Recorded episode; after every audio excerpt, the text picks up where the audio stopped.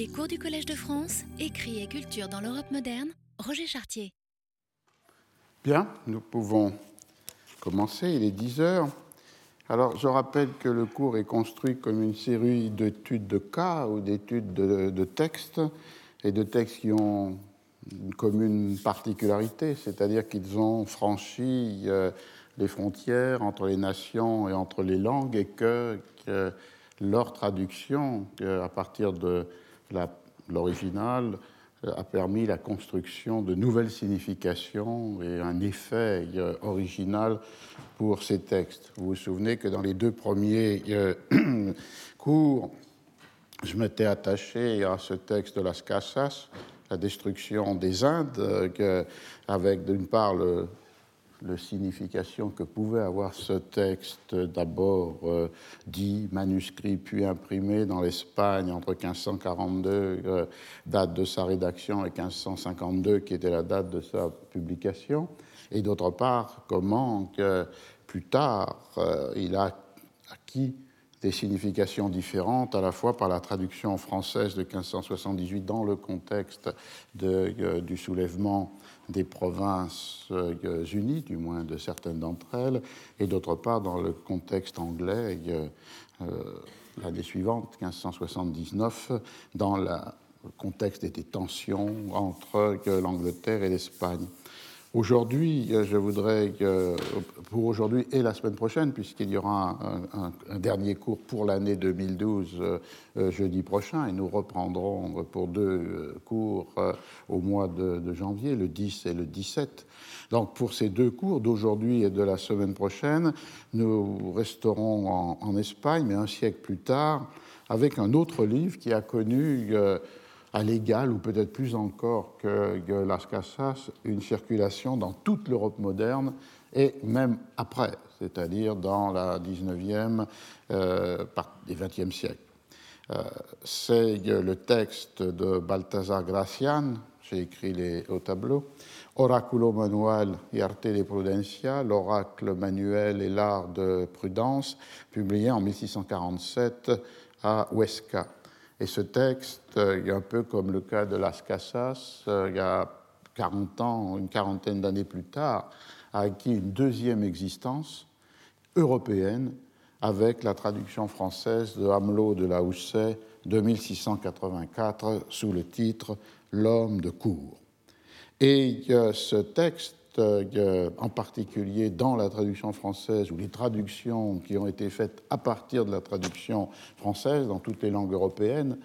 Euh, on reviendra sur ce sujet. La seule traduction indépendante euh, d'Amelot de la Houssaye étant des traductions italiennes, mais toutes les autres traductions sont des traductions de traduction. Euh, a acquis un statut tout à fait fondamental dans la réflexion philosophique, la réflexion politique, la réflexion morale. On le trouve commenté et traduit par Schopenhauer. Il a été l'objet aussi d'analyse de la part de Nietzsche. Et mon point de départ, puisque c'est la rencontre avec ce texte de Gracian, elle est liée à cette lecture, c'est le livre de Norbert Elias de 1939, Le procès de civilisation. Euh, pour ceux peut-être que le savent, euh, le procès de civilisation, ce livre de 1939 de Norbert Elias, a pour objet fondamental de euh, décrire et comprendre les transformations de la structure de la personnalité, de l'économie psychique des hommes et des femmes du monde occidental entre la fin du Moyen Âge et le XIXe siècle. Ces mutations de la structure de la personnalité ou de l'économie euh, psychique étant caractérisée par euh, le contrôle des émotions, la maîtrise des pulsions, l'élévation du seuil de la pudeur, l'éloignement de la proximité des corps, tout un ensemble de comportements qui sont fondés dans une intériorisation de l'autocontrôle et qui est celle qui permet de brider euh, les impulsions ou de brider euh, les affects. Et le livre d'Elias, à partir de cette description d'une transformation pour lui fondamentale de la structure de la personnalité, essaye de comprendre comment elle s'est produite et donc du coup la met en rapport avec une forme nouvelle d'exercice du pouvoir qui est celle de, du roi absolu, qui doit d'une part l'emporter sur ses concurrents qui pourraient aussi viser ce statut de souveraineté et qui doit d'autre part, à l'intérieur de son royaume, perpétuer son propre pouvoir en renforçant, c'est la deuxième grande raison, l'équilibre des tensions qui peut exister entre les classes sociales dominantes qui pourraient mettre en danger son pouvoir, comme on le voit quelquefois dans des révoltes euh, des XVIe, euh, XVIIe siècles, mais qui, euh, si le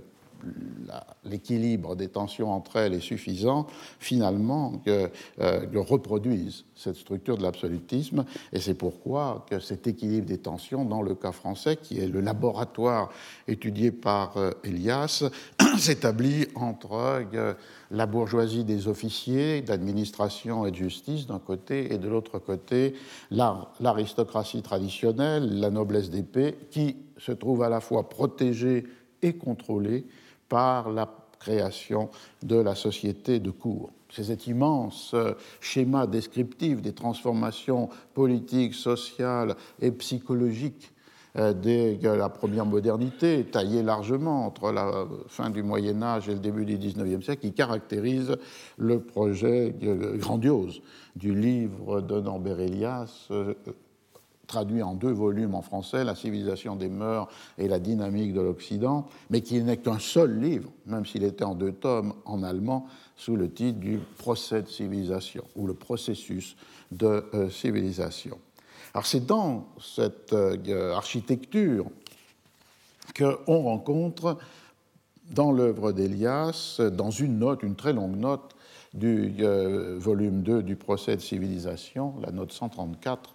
dans l'édition allemande, euh, une référence à Balthazar Gracian. Et malheureusement, euh, la note a été très largement amputée dans la traduction française de la dynamique de euh, l'Occident, qui n'en a gardé que l'aspect théorique sans conserver les références explicites qui étaient faites par, par Elias à euh, Balthazar euh, euh, Gracian. Le problème ou le thème qui fait venir cette référence à Gracian, c'est une réflexion de Norbert sur les différences qui peuvent exister entre la civilité de l'aristocratie de cour et d'autre part les règles de la morale bourgeoise un contraste euh, qui est à la fois chronologique, mais qui est en même temps aussi synchronique euh, pour euh, les sociétés des XVIIe et XVIIIe siècles. Dans cette note traduite, on voit cette référence, puisqu'il est dit que l'oraculo manual de Gracian par Amelot de Lausset est, je cite, en quelque sorte le premier manuel de la psychologie de cours, Handbuch der öffischen Psychologie, de même que Le Prince de Magyafel est le premier manuel classique de la politique absolutiste des cours euh, princières, même mot, Handbuch der öffisch absolutistischen Politik. Donc un parallèle entre Machiavel comme manuel de la politique absolutiste de cours et Gracian comme manuel de la psychologie euh, de cours.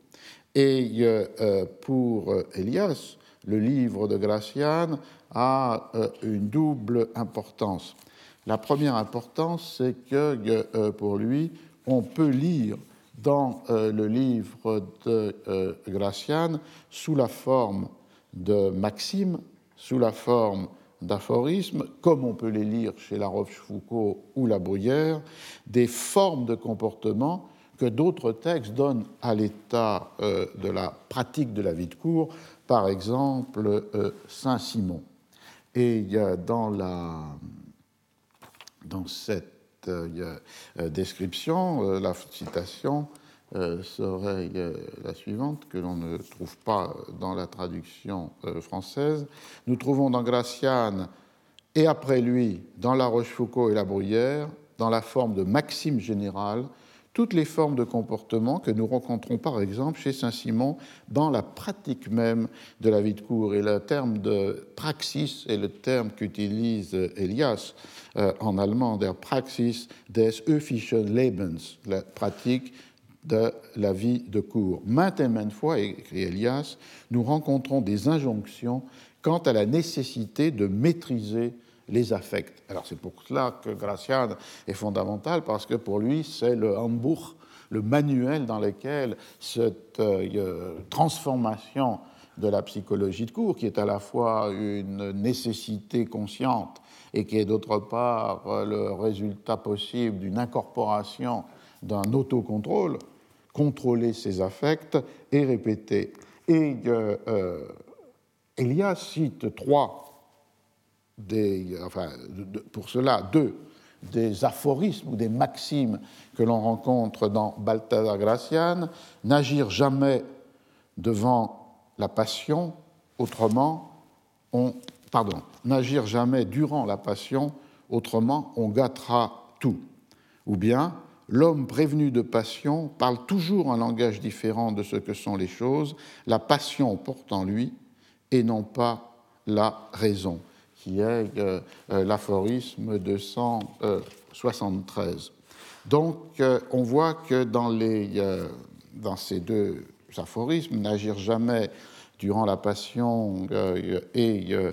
l'homme prévenu de passion parle toujours un langage différent de ce que sont les choses. La passion euh, parle en lui et non pas la raison. La passion parle en lui et non pas la raison. Qu'il y a là le, commandement fondamental, l'injonction fondamentale. Et du coup, découle, et ce sont là encore des aphorismes cités par Elias dans cette longue note 134, découlent des pratiques de euh, la vie de cour, par exemple euh, la nécessité de l'observation de l'autre,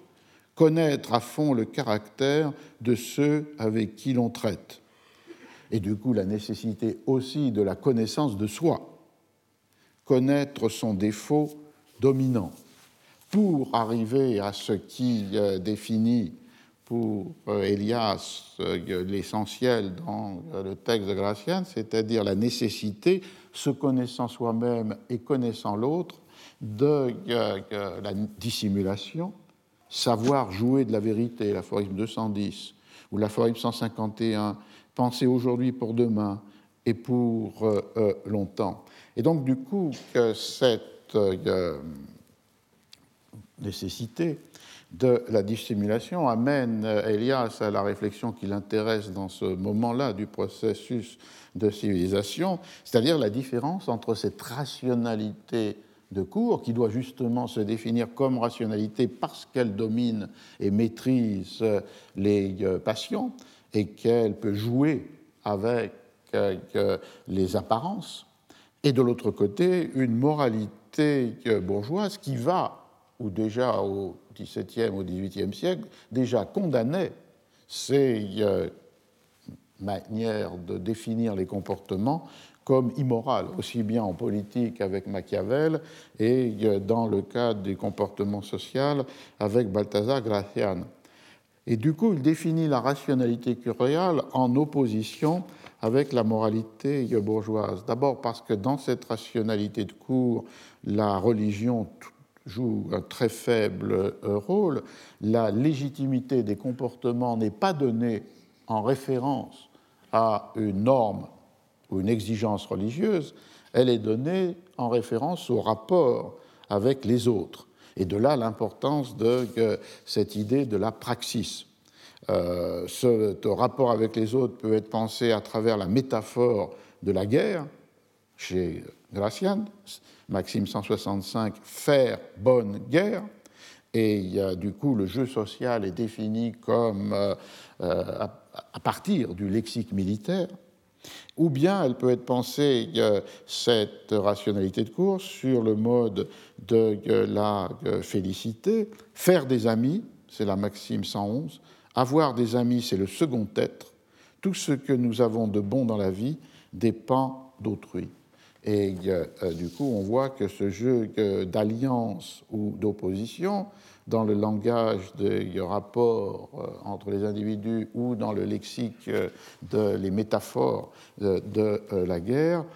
souligne cette idée que les interdits ou les obligations dans cette rationalité de cours sont formulées à partir des exigences ou des nécessités de l'échange social, de la praxis, et pas du tout à partir de ce qui caractérise pour Elias une forme de moralité bourgeoise, c'est-à-dire l'incorporation de commandements moraux qui n'ont pas besoin d'être justifiés, qui sont identifiés à une voie intérieure et en quelque sorte qui euh, façonnent la conscience de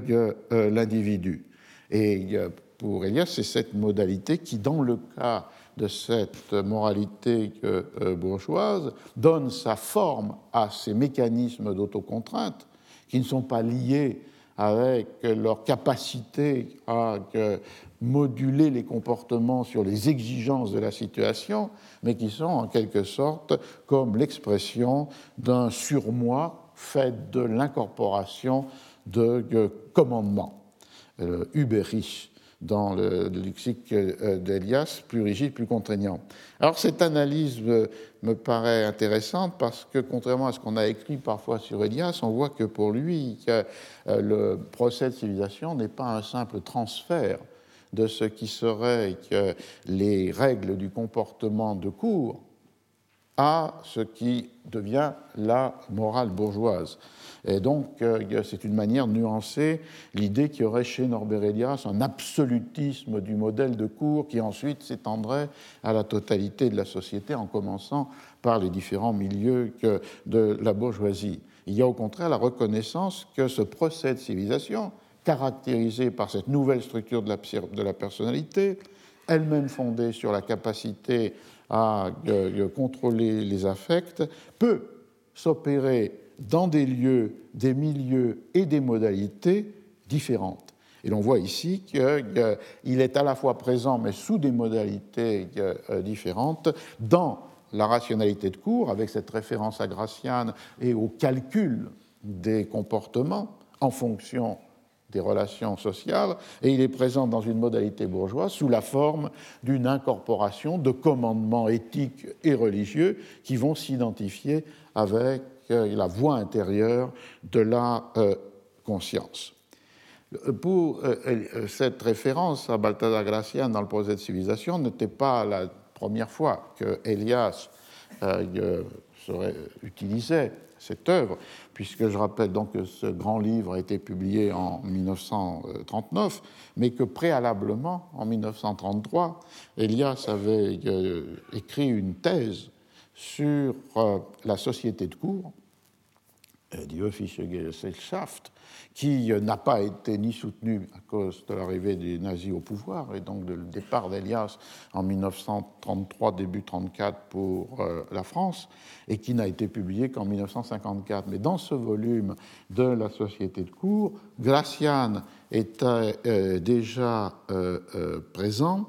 dans un chapitre qui a pour titre, dans la traduction française, L'étiquette et la logique du prestige, et un sous-chapitre qui a pour titre L'art de manier les hommes, ce qui euh, ramenait ici Gracian à une autre dimension.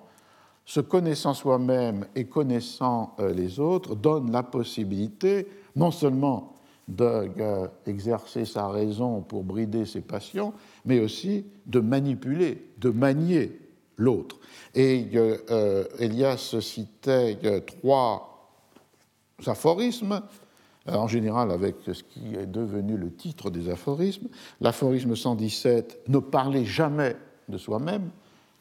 L'aphorisme 179, se retenir de parler, c'est le saut de la capacité, et du coup, les pièges comptant à la discrétion sont de contredire pour tirer une explication et de jeter des mots piquants pour faire prendre feu. On voit cette euh, définition des comportements tout entière euh, conçue comme des machines qui doivent euh, amener l'autre là où on veut qu'il arrive. C'est-à-dire soit par des mots piquants lui faire perdre justement le contrôle de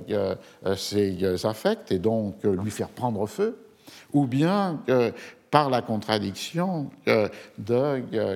soutirer à l'autre une explication qui n'aurait sans doute pas volontairement donné. Cette idée que les comportements ne réfèrent pas à des règles intériorisées de la conscience ou de la morale chrétienne, mais se réfère à la praxis, c'est-à-dire dans ce cas-là à la capacité de faire dire à l'autre ce que l'on veut qu'il dise et que lui ne voulait pas nécessairement euh, énoncer. Un peu comme si finalement tous les comportements étaient des machines de théâtre dont euh, la, légitimité est liée seulement à l'effet. Et du coup, il ajoute la, maxime 14 euh, euh, qui euh, se donne de la façon suivante. elle a pour titre la chose et la manière. Ce n'est pas assez que la substance, il y faut aussi la circonstance. Une mauvaise manière gâte tout, elle défigure même la justice et la raison. Au contraire, une belle manière supplée à tout, elle dort le refus, elle adoucit ce qu'il y a d'aigre dans la vérité, elle ôte les rides de la vieillesse, le comment, fait beaucoup en toutes choses. Donc,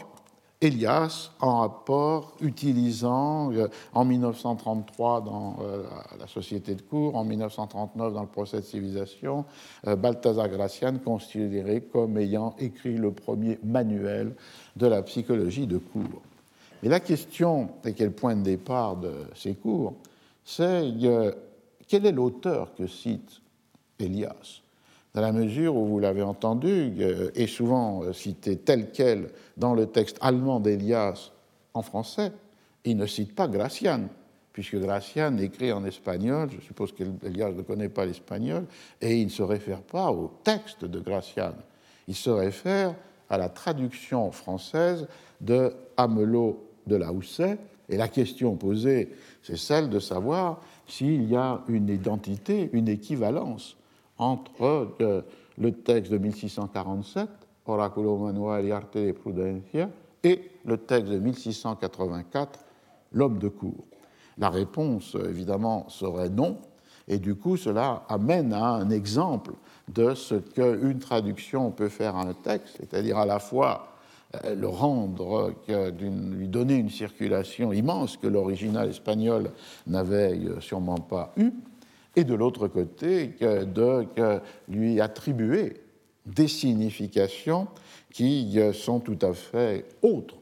que celles du texte original. C'est une leçon générale, mais ça peut être aussi une euh, prudence, parce que, évidemment, quand vous avez une édition récente comme celle de Folio, qui vient d'être publiée à peu de temps, précédée d'un immense essai de Marc euh, Fumaroli, vous avez sur la page de titre Balthazar Gracian, l'homme de cour. Balthazar Gracian n'a jamais écrit un livre qui s'appelait L'homme de cour. Il a écrit un livre qui s'appelait L'oracle manuel ou Art de la prudence. Et donc, du coup, vous avez cette euh, idée que la traduction disparaît comme traduction et qu'on lirait à livre ouvert ce que Balthazar Gracian a euh, écrit. Or, justement, ce n'est pas le cas et je voudrais le montrer à partir d'abord d'un triple écart entre la traduction française et l'original espagnol. Alors, l'écart de 37 années entre l'édition de Huesca et l'édition de la traduction à Paris en 1684. Là, euh, les trois écarts sont quant à l'assignation ou l'attribution de l'œuvre, quant au titre de l'œuvre et euh, quant à la langue de l'œuvre, qui va de soi. D'abord, l'assignation du, euh, texte. En 1647, euh, je vais lire la traduction du texte de l'ensemble de ces longs textes qui font page de titre à eux tout seuls, ce qui est le cas de ce oraculo manual. La traduction serait oracle manuel et art de la prudence tiré des aphorismes que l'on trouve dans les œuvres de Lorenzo Gracian, publiées par Don Vincencio Juan de Lastanosa, qui le dédie à l'excellentissime seigneur Don Luis de Haro Conde Duque. Et ensuite, euh, euh, l'indication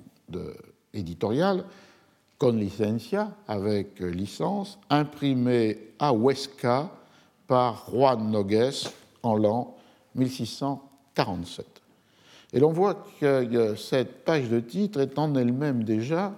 un exercice de ce que recommande Gracian dans son texte, c'est-à-dire un exercice de la dissimulation. Première dissimulation, sur la page de titre, l'auteur est donné comme Lorenzo Gracian et non pas Balthasar Gracian, qui était Lorenzo, le nom d'un des frères de euh, Balthasar. Et la, euh, la raison de ce déguisement est que Gracian, qui est membre de la compagnie de Jésuites, qui est un jésuite, euh, veut éviter l'examen préalable de la censure propre à la compagnie. Tout jésuite qui publiait un texte devait le soumettre à euh, les autorités de la compagnie, et on le verra pour des raisons qui sont très compréhensibles, Gracian préférait que son texte, pour qu'il puisse être publié, ne soit pas soumis à cette première censure. Donc en cachant son nom sous celui euh, avec euh, le pseudonyme, enfin utilisant celui de son frère,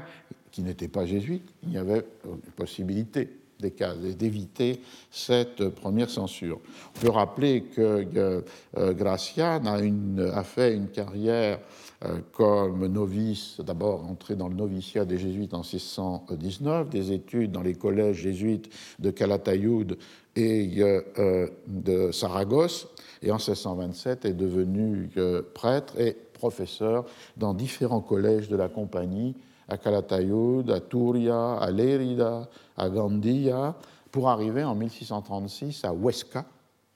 où il reste euh, trois ans, avant de, une itinérance comme confesseur d'un grand, comme prédicateur, comme professeur de collège, euh, particulièrement avec des séjours en euh, euh, Saragosse, Madrid, Barcelone, et il revient à Huesca en 1646, et c'est là où est imprimé en 1647 le Oraculo Manual et Arte de, Prudencia. Et dans, la, dans les préliminaires du livre, on trouve évidemment, pas de référence à une approbation par euh, la compagnie ou par les autorités de la compagnie. On trouve une approbation pour rappeler que dans les livres espagnols des 16e, 17e, on trouve de manière très systématique, qu'on rencontre dans d'autres langues, mais d'une manière peut-être moins systématique, c'est-à-dire euh, les traces du processus de censure. Et euh, dans les livres du siècle d'or, toujours doivent être publiées les approbaciones les approbations de ceux qui ont lu comme censeur les livres, et donc on dit qu'il était possible de le publier, de lui donner une, autorisation, licencia, et parfois un privilège, ou même souvent un privilège. Et donc ce texte-là, le texte du censeur, est publié dans euh, le livre lui-même. Et euh, dans ce cas-là, c'était un euh, professeur de théologie de l'université de Huesca, qui est en même temps membre de l'ordre de Saint-Augustin, qui a donné son approbation avec la phrase suivante Il n'y a dans ce livre aucune chose contre notre sainte foi. C'est avant tout un espejo de la razón, un miroir de la raison, moderna maravilla de acierto, une merveille moderne de juste vérité, aciertos, les vérités aiguës.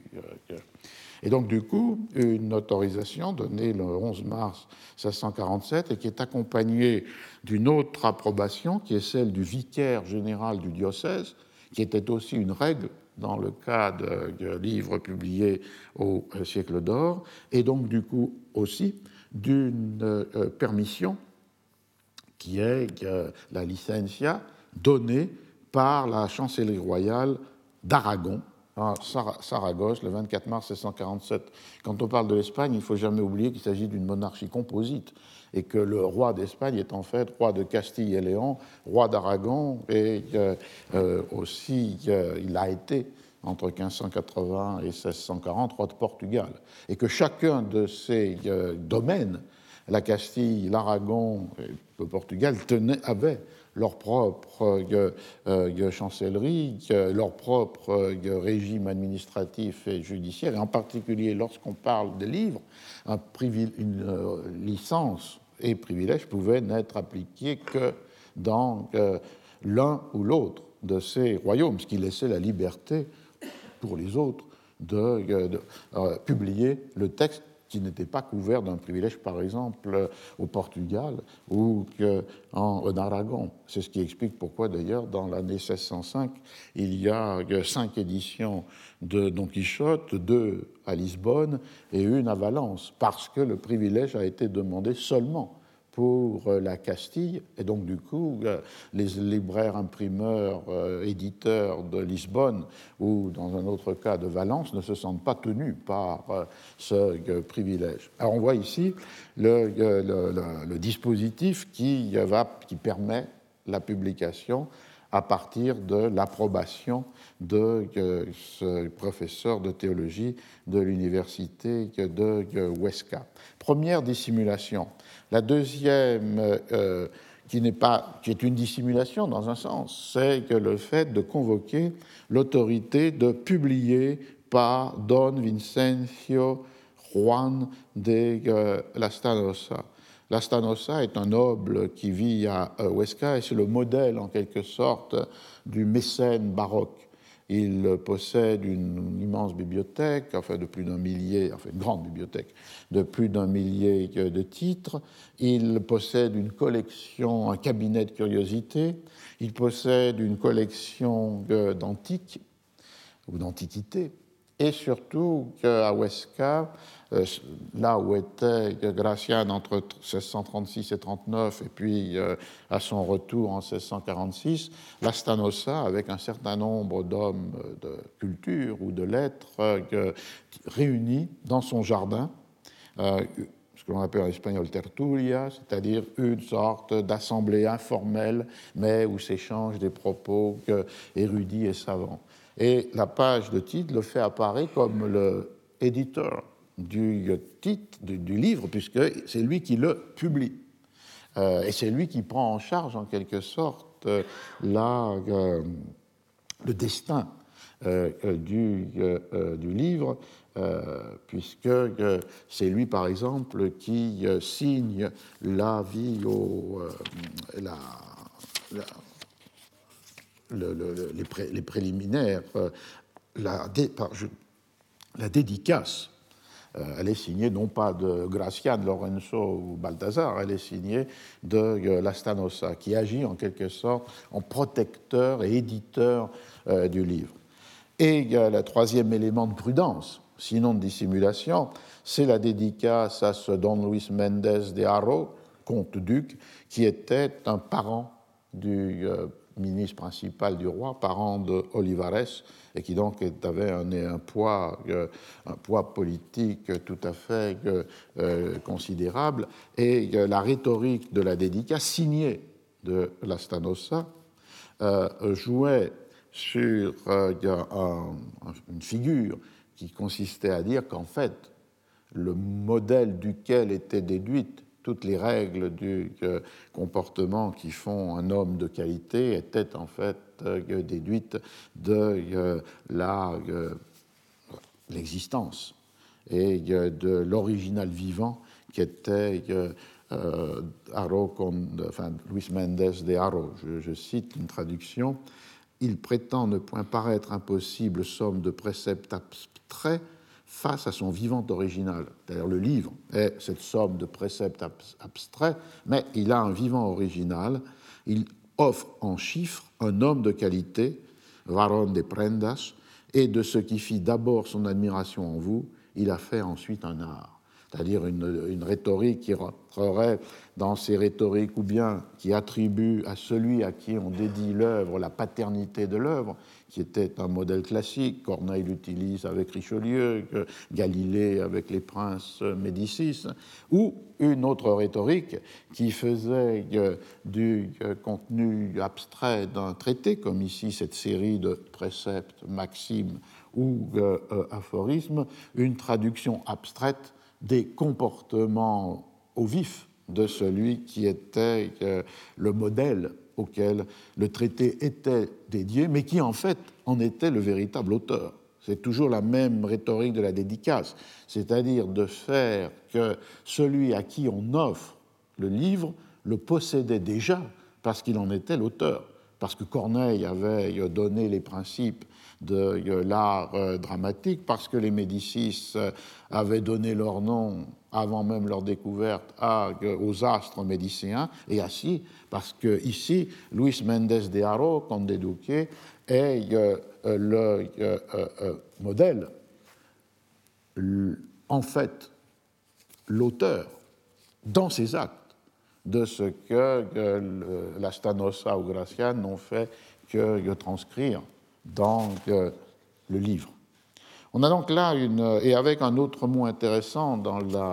euh, cette dédicace, qui est, un thème fondamental aussi du thème du livre de Gracian, chiffré au sens d'un langage secret, un code. Et ici, ce qui était le code à déchiffrer est l'excellence du dédicataire. Et le déchiffrement, c'est le livre euh, lui-même. Et j'utilise là, entre parenthèses, une autre traduction, puisque donc on a Balthazar Gracian, l'homme de cour, qui est le texte de Hamelot de Laousset, édité par Sylvia Roubaud et avec cette longue introduction de Fumaroli, mais avec cette tension d'attribuer un titre, L'homme de cour, à Gracian qui a écrit un livre qui avait un autre titre, et un effort pour, en quelque sorte, donner une traduction de Gracian qui ne soit pas dépendante de celle de Hamelot de Laousset. Vous le trouvez dans un petit livre de la collection Point, où là la traduction est une traduction euh, moderne qui se veut respectueuse du style et en particulier de l'oralité présente dans Gracian de Benito Pellegrin et qui, comme vous le voyez, a changé même le titre Art et figure du succès, entre parenthèses Horace Manuel, Balthazar Gracian, c'est euh, euh, le, livre de Gracian sans Hamelot de Laousset, et avec quelque chose de précieux qui est d'avoir traduit effectivement les préliminaires du livre espagnol, alors que dans ce livre-là, les préliminaires sont évidemment ceux du livre de Hamelot de la Housset et pas ceux de euh, Balthazar euh, Gracian. En même temps qu'il y a cette dissimulation du nom et cette prudence avec l'utilisation de l'Astanosa comme euh, éditeur et de euh, Luis Méndez de Haro comme dédicataire, dans euh, le texte de la présentation du livre euh, espagnol, il y a l'affirmation d'une forte identité octoriale dans la mesure où le livre est présenté comme une série d'aphorismes, mais à la différence des, recueils d'aphorismes classiques qui étaient des recueils d'aphorismes pris dans de nombreux auteurs, cités ou non, un peu comme le deviendront les recueils de lieux communs, ou le sont euh, à la Renaissance les recueils de lieux communs, où on extrait euh, des euh, sentences d'auteurs multiples, parfois attribuant chaque sentence à son auteur, ou parfois gommant cette origine octoriale. ici, les aphorismes ne sont pas des euh, euh, compilations d'auteurs multiples, mais ils sont, comme je l'ai lu, tirés des aphorismes que l'on trouve dans les œuvres de Lorenzo Gracian, ce qui renvoie à l'idée d'une unité d'auteur, puisque tous les aphorismes sont référés à des œuvres antérieures du même auteur. J'y reviendrai d'un mot, mais effectivement, que Balthazar Gracian, sous le nom de Lorenzo Gracian, avait euh, publié auparavant euh, deux livres qui servent de matrice à un certain nombre d'aphorismes, El Héroe, le héros, en 1639, et El Politico, qui est un livre sur Ferdinand d'Aragon, en 1640. Et sur les 300 aphorismes qui se trouvent dans euh, l'Oraculo Manual et Arte de Prudencia, 72 viennent soit du héroé, soit du politico. Il y a donc une, euh, une unité octoriale qui est affirmée, même si elle est donnée sous un nom qui n'est pas le nom véritable de l'auteur et dans euh, une référence à une publication qui n'est pas assumée non plus par l'auteur. Alors lorsqu'on passe à la page de titre de 1684, on est dans un tout autre monde. Le titre L'homme de cour, traduit de l'espagnol de Balthazar Gracian par le sieur Hamelot de la Houssaye avec des, des notes à Paris chez la veuve Martin et Jean Boudot, rue Saint-Jacques, près d'ici, au Soleil d'Or, 1684, avec privilège du roi. Donc deux noms sur cette page de titre, le nom de l'auteur, ici rétabli dans son identité propre, c'est-à-dire Balthazar Gracian et non pas euh, Lorenzo, et d'autre part le nom du traducteur de l'espagnol, le sieur Hamelot de la Houssaye. Alors, dans la préface, Hamelot de la Houssaye euh, euh, justifie cette attribution à, à Balthazar Gracian à partir d'une identification qui avait été faite par la bibliographie de Nicolas Antonio, qui est euh, la Biblioteca Hispana, et qui est un répertoire des auteurs qui ont écrit en langue espagnole, euh, et euh, qui identifie Lorenzo comme Balthasar. Je cite Amelot de la Houssel, mais comme toutes les personnes qui ont vu les œuvres de Gracian ne manqueront pas de demander pourquoi je lui donne dans mon titre le nom de Balthazar,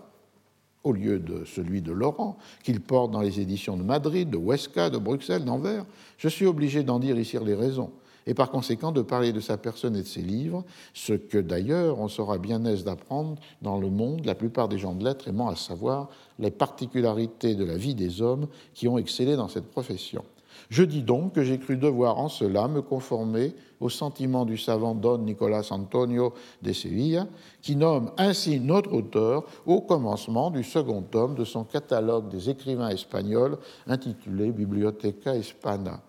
Alors il cite, en traduisant euh, Antonio, euh, Nicolas Antonio, Laurent ou plutôt Balthazar Gracian de Calatayud en Aragon, religieux de la Compagnie de Jésus, personnage d'une érudition connue par beaucoup de livres espagnols, qu'il a mis au jour sous le nom de Laurent, qui, à ce que nous croyons, était son frère, fut recteur des collèges de Tarragone, du collège de Tarragone en Catalogne, Charles qu'il exerçait lorsque Don Vicencio Juan de la Stanosa le loua sous son propre nom de Balthazar dans ce ces dialogues des euh, médailles. Donc une euh, restitution de tout cela, je conclus que mon auteur est le père Balthazar Gracian, jésuite, et je crois que sa compagnie, qui est un séminaire de rares esprits, me sera meilleur gré de l'avoir fait connaître pour ce qu'il était qu'au censeur de l'avoir fait passer pour ce qu'il n'était pas, c'est-à-dire pour un écrivain monté sur des échasses incompréhensibles et qui ne sait pas lui-même ce qu'il veut dire. Et ça, c'est une allusion au père Bourg qui avait attaqué, j'y reviendrai, euh, Balthazar Gracian sans euh, euh, mentionner ou donner d'importance à sa qualité de jésuite, mais plutôt comme un auteur qui est incompréhensible et dont le style est si opaque que pour Bourg, on ne comprenait pas quelle était son intention. Le deuxième nom, c'est celui donc de Hamelot de la Houssaye, qui est un personnage extrêmement euh, intéressant parce qu'il a été ambassadeur, euh, euh, enfin secrétaire de l'ambassadeur à Venise, et il s'est spécialisé dans les traductions. et son curriculum n'est pas euh, sans intérêt, puisque, euh, mettant à profit son séjour à Venise, il a traduit une histoire du gouvernement de Venise de Sarpi de 1600, euh, en 1676. En 1680, il a traduit Machiavel, une sorte d'anticipation de ce que disait Norbert Elias. Le même traducteur, Arnaud de la Houssaye, a compris ou mis en rapport la politique de cour et la psychologie de cour. En 1683, il a euh, traduit euh, un autre traité euh, de Sarpi qui est l'histoire du Concile de Trente et un traité sur les bénéfices ecclésiastiques. Et en 1684, la même année que l'homme de cour, il a traduit des trois livres de Tacite sous le titre de Discours politiques sur Tacite. Avant d'y revenir, ce qui fait l'unité de ces euh, traductions, c'est euh, à la fois une juste définition de la politique fondée sur la raison d'État, et Hamelot de Laousset appartient à cette tradition euh, du tacitisme qui peut conduire à Machiavel, une raison d'État qui n'est pas euh, commandée par des principes moraux, éthiques, religieux, chrétiens, mais qui a sa logique propre. Et euh, c'est d'autre part la justification de là l'intérêt pour Sarpi, la justification des droits des princes par rapport à, l'autorité du, pape. Et il y a, il y a chez Hamelot de une sorte de justification par ces traductions du gallicanisme, une sorte de, distance du pouvoir royal par rapport à l'autorité pontificale, et euh, même aussi une, euh, proximité avec le jansénisme. On voit donc deux titres, deux pages de titres complètement euh, différentes. Et donc, du coup, aussi, deux titres et deux euh, livres complètement différents. Si l'on commence par euh, L'homme de cour de 1684, son titre, L'homme de cour, qui donc est une invention de Hamelot de la Housset, est explicité par la préface et par la dédicace au roi, à Louis XIV avec un double modèle. Le euh, premier modèle est euh, le modèle, euh, on va dire, curial, le modèle de la cour. Je cite le début de la préface d'Amelot de la Housset. Le livre que je vous donne porte un titre qui vous en doit donner une haute idée, donc l'homme de cour. Et si les préfaces ne sont nécessaires que pour expliquer au lecteur le sujet et le dessin des livres, le mien pourrait bien s'en passer puisque son titre exprime non seulement tout ce qu'il traite, mais encore à quel usage et à quels gens il est propre. Il n'est donc pas propre à tout le monde, me direz-vous. Non, certes, il ne l'est qu'au grand monde et aux personnes qui savent le monde. C'est un homme de cour qui n'est pas d'humeur à se familiariser avec le vulgaire, il ne se plaît qu'avec ses égaux.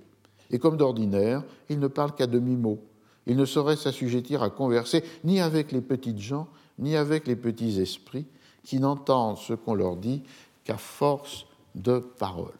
On voit donc d'emblée que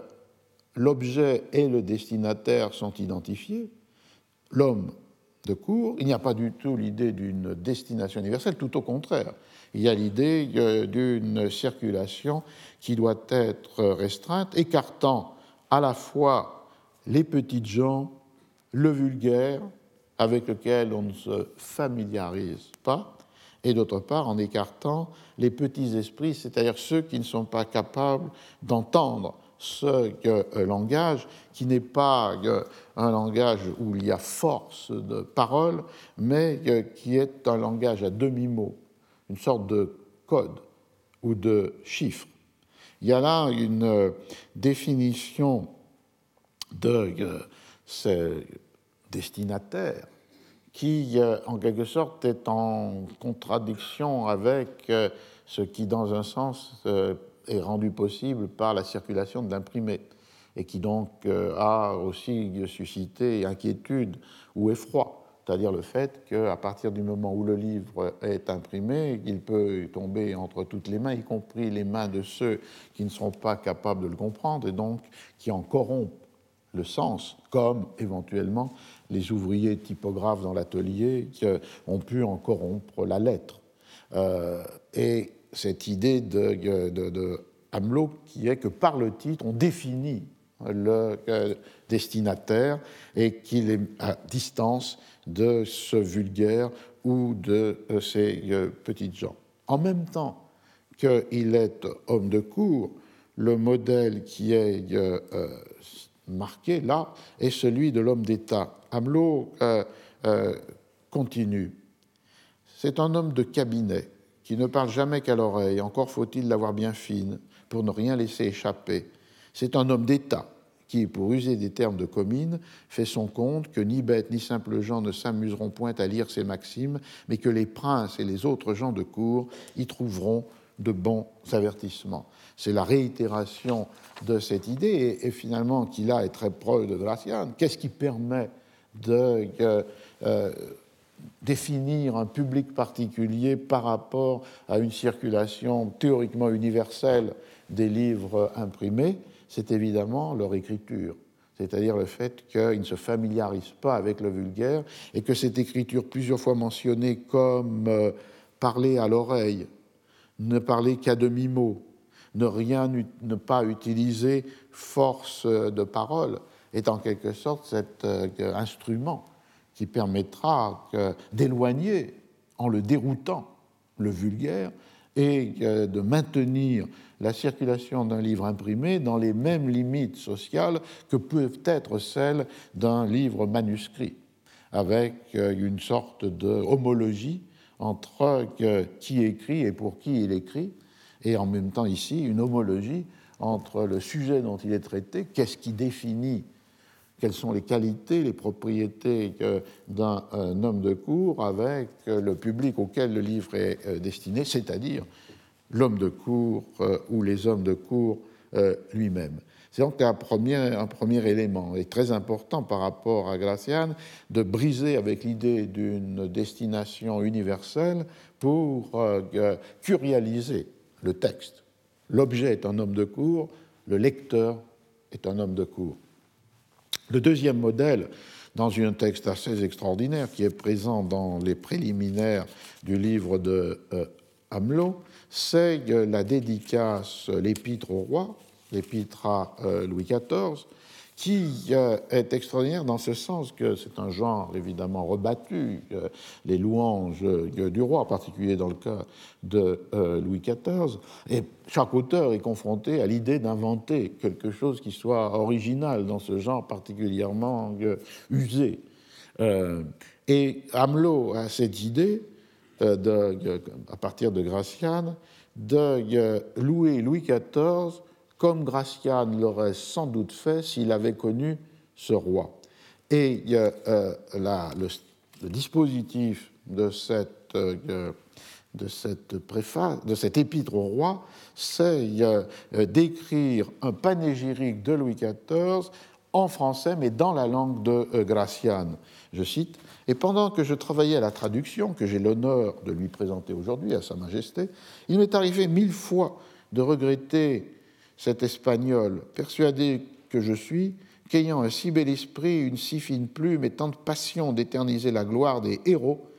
il eût eu l'ambition de s'immortaliser lui-même par quelque beau panégyrique de votre majesté, dont la traduction eût servi de digne épître à mon livre, car il n'y a que des esprits transcendants comme lui qui soient capables de faire l'éloge d'un prince comme vous. Donc, euh, on voit encore euh, poindre cet élément clé de toute la rhétorique des dédicaces, c'est-à-dire qu'en fait, ce n'est pas le destécataire qui est immortalisé par la dédicace, c'est celui qui l'écrit. Et qu'on voit aussi euh, cette idée d'un jeu, puisque Hamelot va imaginer la dédicace et la louange qu'aurait écrite que, Gracian et que finalement le texte que lui compose n'est que la traduction de ce texte imaginé. Et à partir de là, il emprunte à tous les livres de Gracian qu'il connaît, El Héroe, El Politico et l'art et l'art de la prudence, un certain nombre de vocabulaires, de lexiques, qui sont différents des lexiques habituels, des louanges écrits par des auteurs français qui ne connaissent pas euh, Gracian, parce qu'ils euh, surprennent par euh, leur euh, bizarrerie pour certains d'entre eux. cette, cette, panégyrique de Gracian écrit par Hamelot commence avec l'idée que le roi est, comme il est indiqué, plausible et grand c'est la première des euh, euh, qualités euh, dans ces titres extraordinaires que Gracian a utilisés et que Hamelot rapatrie sur Louis, Louis XIV, avec cette idée qu'il donne en note Par le mot plausible, les Espagnols entendent un homme d'un mérite si distingué qu'il remporte une estime universelle. et par un mérite plausible, un mérite dont les envieux même de la personne ne sauraient disconvenir. Mais évidemment, c'est un, mot qui n'a pas ce sens-là immédiatement en français, donc il y a un effet de, surprise, de décalage qui est donné par l'emploi de ce vocabulaire euh, euh, inattendu. Il suit ce même modèle pour une deuxième série de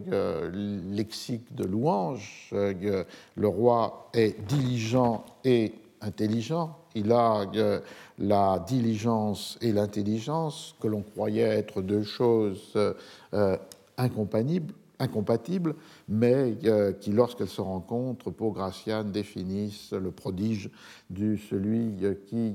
gouverne. Dire el diligente y intelligente, c'est dire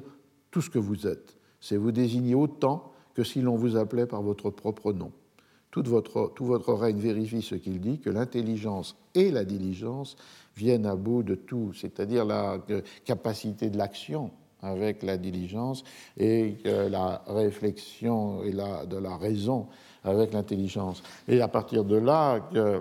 Hamelot va euh, énumérer les actions du roi qui ont montré à la fois diligence et euh, intelligence, c'est-à-dire l'expulsion euh, des euh, Huguenots de France, ou du moins les mesures qui vont conduire à l'expulsion et qui sont d'anéantir les Huguenots, l'interdiction des duels, qui était une saignée de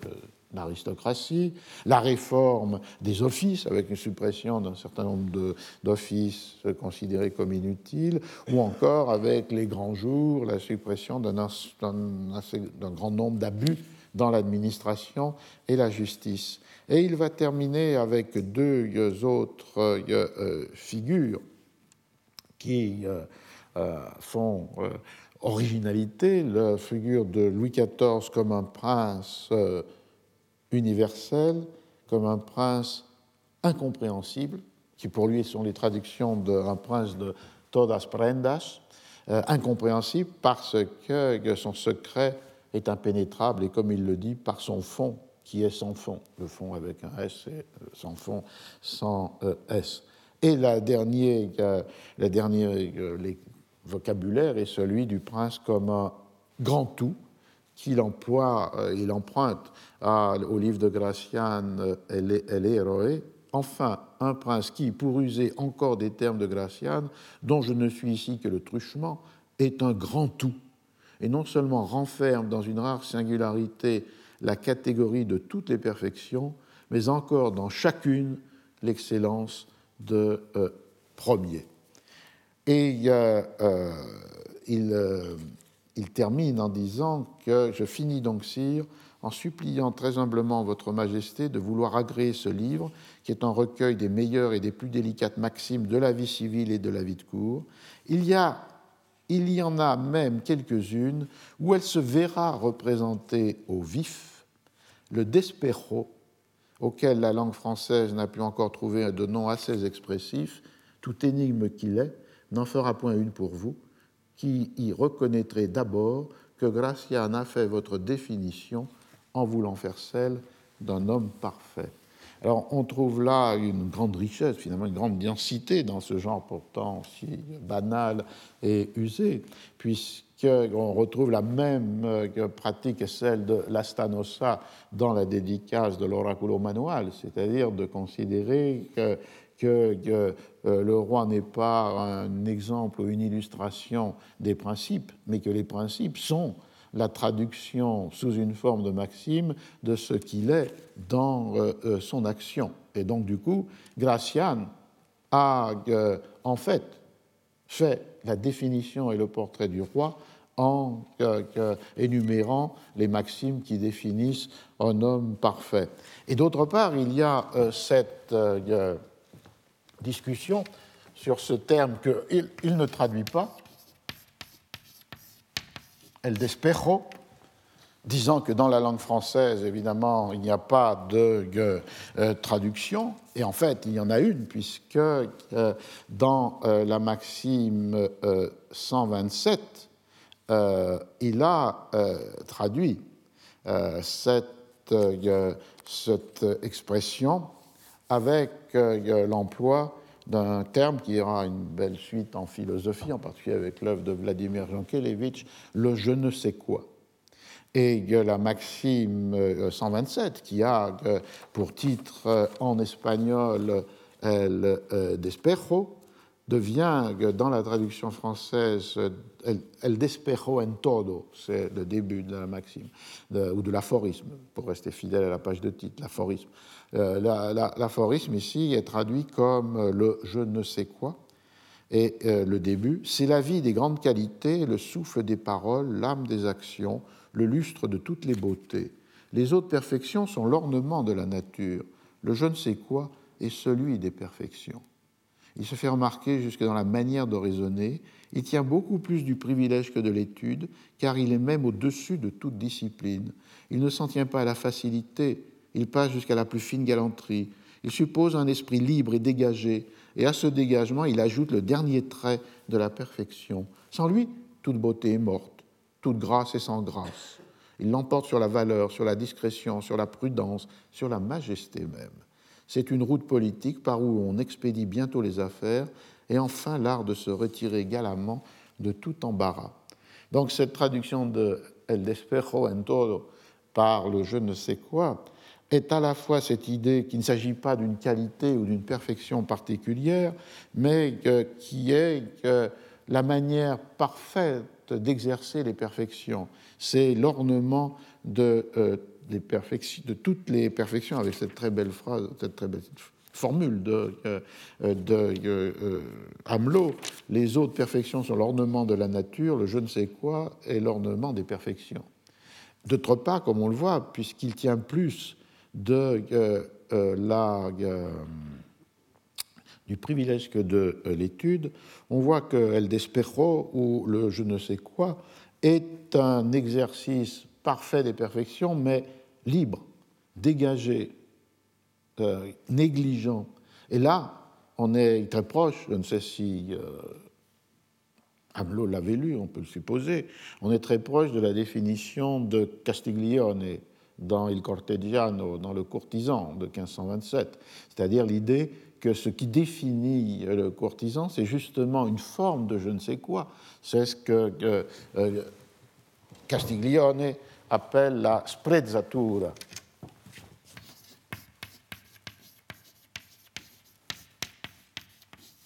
Avec le S privatif, c'est-à-dire le manque d'après. Quelque chose qui euh, n'est pas le résultat pesant de l'étude, qui n'est pas la visibilité de l'apprentissage, mais qui est le naturel, le spontané, le, ce qui euh, va être traduit en espagnol par El Descuido, par Boscan en 1634, c'est-à-dire la négligence, mais une négligence euh, qui est perfection et non pas euh, son inverse. Donc on voit que pour Hamelot, qui dit qu'on ne traduit pas El Despejo, mais qui traduit dans la maxime 127, on a affaire à la fois à l'exercice parfait de toutes les qualités qu'il a énumérées pour euh, le, roi, et que l'on a affaire aussi à euh, cette euh, dimension d'un naturel, d'une désinvolture, d'une négligence aisée qui se marque dans l'exercice de cette perfection. On voit donc que dans les préliminaires, l'épître au roi et la préface de Hamelot de la euh, Housset, le livre de Gracian devient à la fois un miroir du prince, puisque finalement Gracian, dans cet homme parfait, a fait le portrait euh, anticipé de euh, Louis XIV, et d'autre part, il devient le modèle de l'homme de, de cour, avec l'ensemble des aphorismes qui sont autant de maximes et de sentences qui définissent les perfections de l'homme de cour, qui culminent dans cette euh, euh, euh d'Espejo. On a euh, donc du coup un, livre qui est installé dans ce moment particulier, 1684, c'est le moment de l'installation de la cour à Versailles, y compris de l'administration du roi et d'une manière plus permanente de la cour, et c'est là où le modèle curial et le modèle royal se, On est très loin, on va faire une petite pause de cinq minutes, mais on est très loin évidemment dans cette double définition curiale et royale du livre traduit de Gracian de ce que l'on peut établir comme étant, à partir, par exemple, de la page de titre ou des préliminaires du livre de 1647, l'intention ou la destination de l'oraculo manual. Ce sera le début de la seconde partie de ce cours, puisque nous pouvons faire une petite pause et reprendre à 11h10, si vous le voulez bien. Bien, nous pouvons reprendre. Alors, en nous référant maintenant au titre de Gracian, qui est plus complexe que l'homme de cour, puisqu'il y a quatre mots qui peuvent importer oraculo, manual, arte, prudencia. On peut commencer par euh, oraculo et en rappelant que lorsqu'on travaille avec euh, le euh, vocabulaire de textes du siècle d'or, il y a une possibilité d'éviter la projection et la tentation de projection anachronique des sens que l'on donne aujourd'hui dans l'espagnol à ces, à ces mots en contrôlant la manière dont ils sont rapportés à leur étymologie, définis, exemplifiés dans le dictionnaire de la langue castillane ou espagnole, c'est le titre complet, de euh, Sébastien de Covarrubias, un livre publié en 1611 et qui est sans doute le premier grand dictionnaire d'une langue euh, euh, européenne et qui permet le plus souvent de découvrir derrière les sens attendus ou projetés sur les mots des sens euh, différents. Et donc, du coup, l'exercice consiste à euh, toujours mettre en rapport les euh, termes que l'on rencontre dans les œuvres ou dans les titres avec les définitions du Covarrubias. Oraculo, bon, l'oracle. Et le premier sens est évidemment celui d'une réponse ambigu, équivoque, que les dieux, les dieux des gentils, donnaient à ceux qui les questionnaient. Covarrubias définit de cette manière-là auprès des gentiles, c'est-à-dire avant les chrétiens, euh, c'était la réponse que donnaient les démons et les faux dieux, qui toujours ces réponses étaient equivocas et ambiguas, ambigu, équivoque. Et il y a, euh, il y a cet euh, euh, premier élément donc d'une science cachée, d'un sens qu'il faut découvrir derrière les mots. Et il cite Covarrubias un proverbe il n'y a pas de réponse oraculaire sans une science cachée. Ni hay de oráculo respuesta sin alguna oculta ciencia. On est donc devant euh, l'idée euh, d'un sens à déchiffrer. L'expression qu'il cite aussi de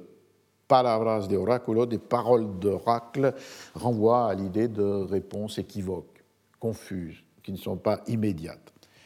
Oracle est aussi euh, la personne, le Dieu, la, divinité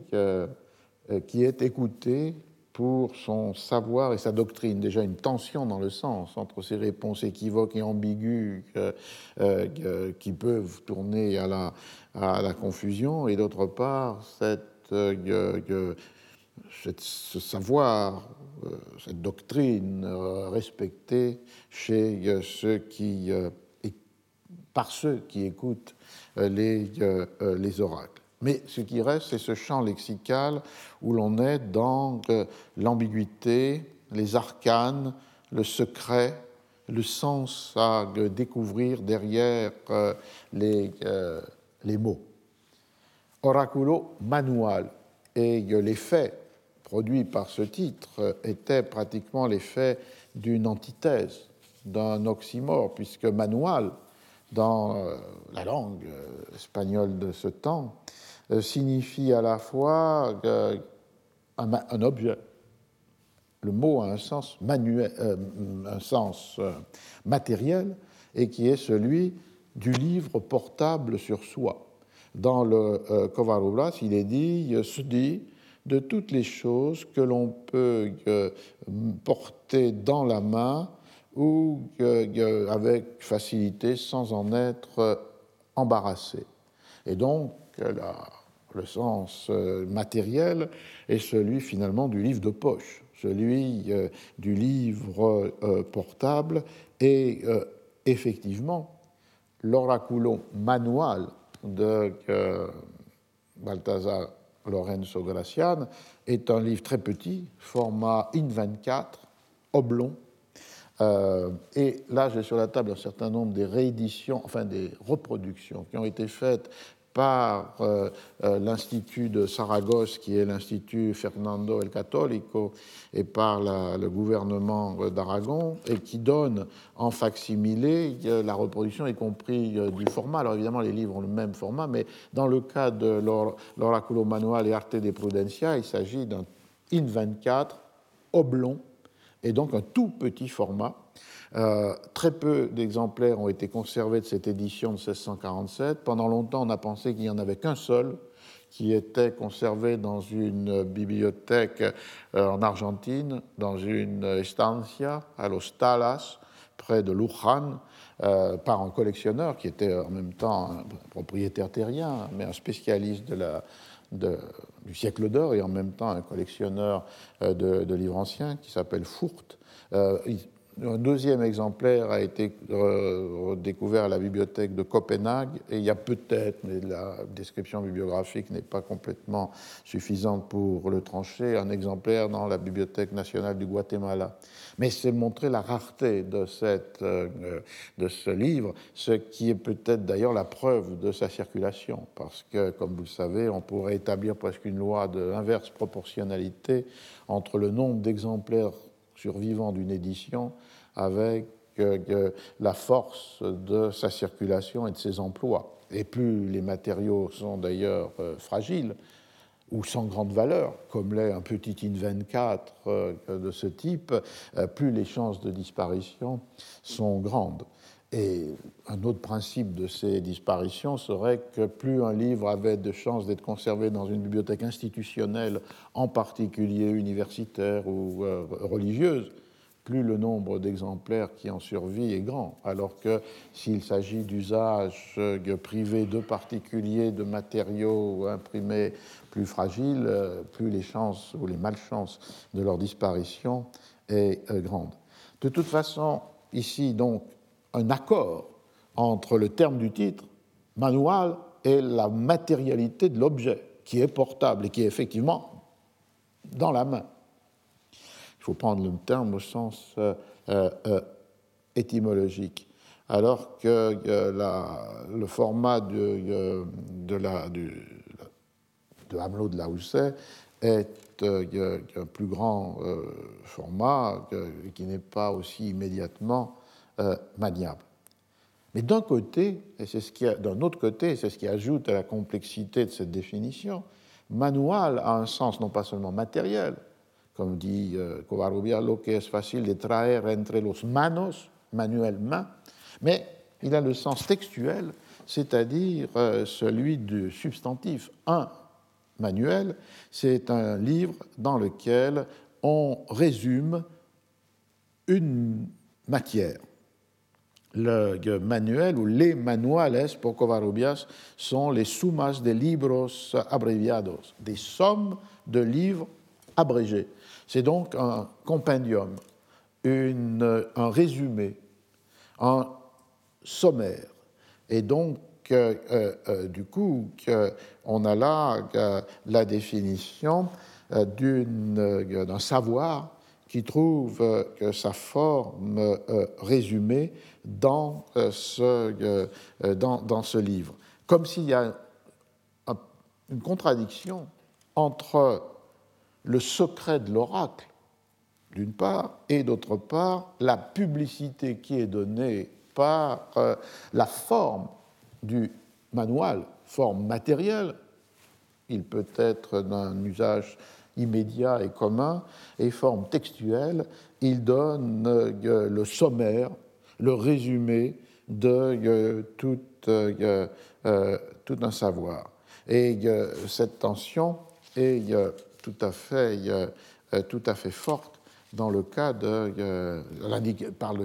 dans la manière dont elle est indiquée par le titre et aussi par euh, l'avis au lecteur, qui donc dans l'édition qui n'est pas celle d'Amelot de la Housset, qui n'a pas traduit ce texte, mais l'édition moderne, d'une traduction moderne, peut être traduite de la façon suivante, la façon dont euh, Lorenzo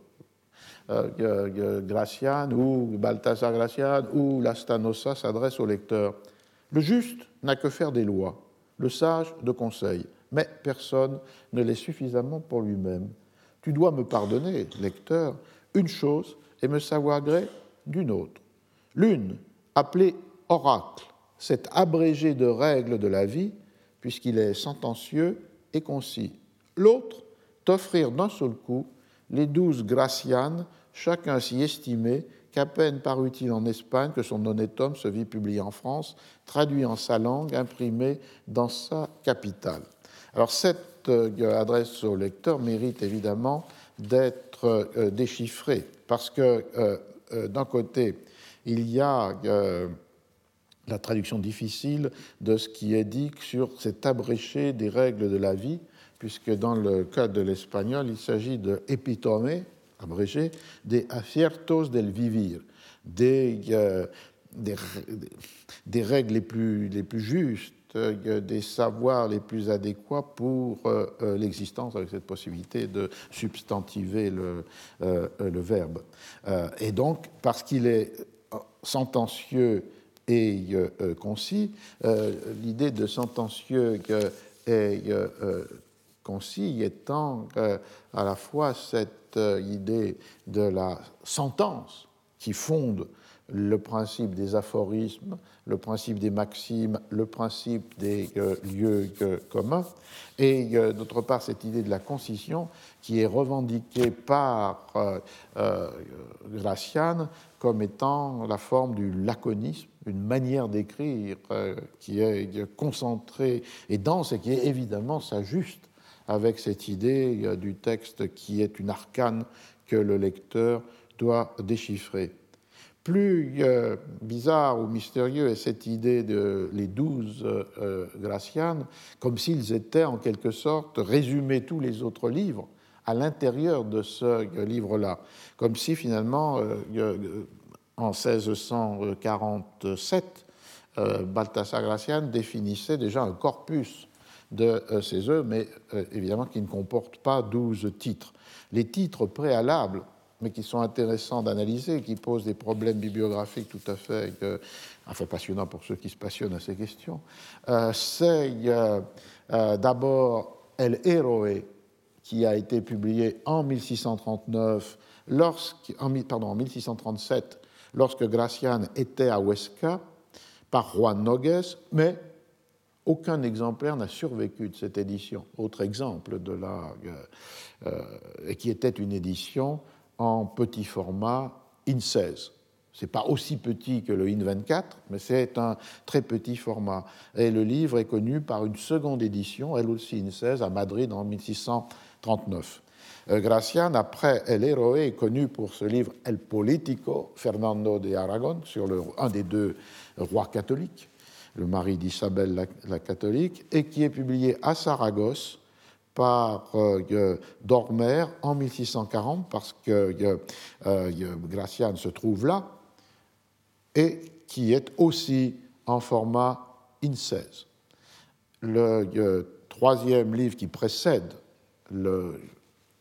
Arte de Prudencia, et le livre qui s'appelle Agudeza y Arte de, Ingenio, euh, et qui, est, lui, a été publié à Madrid, où se trouvait Gracian, en 1642, en un format in octavo, et qui est un livre plus important, plus imposant. Et le quatrième, El Discreto, euh, publié quand Gracian est retourné à Huesca en 1646 avec le même Juan Nogues, le même imprimeur, et qui est aussi en un format euh, in 16.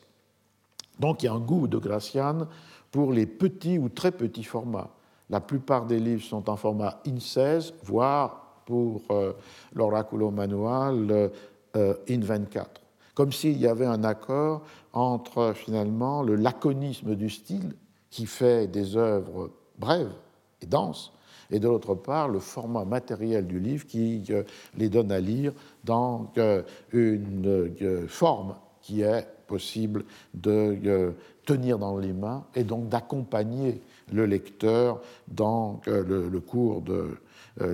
l'existence. Sur ces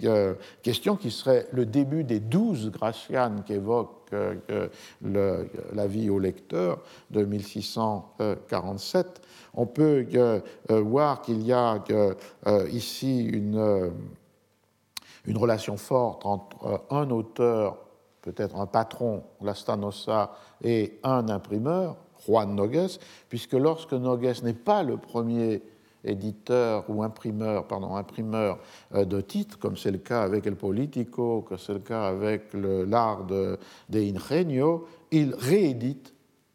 à Huesca les titres qui ont été publiés ailleurs, dans un cas Saragosse et dans l'autre euh, euh,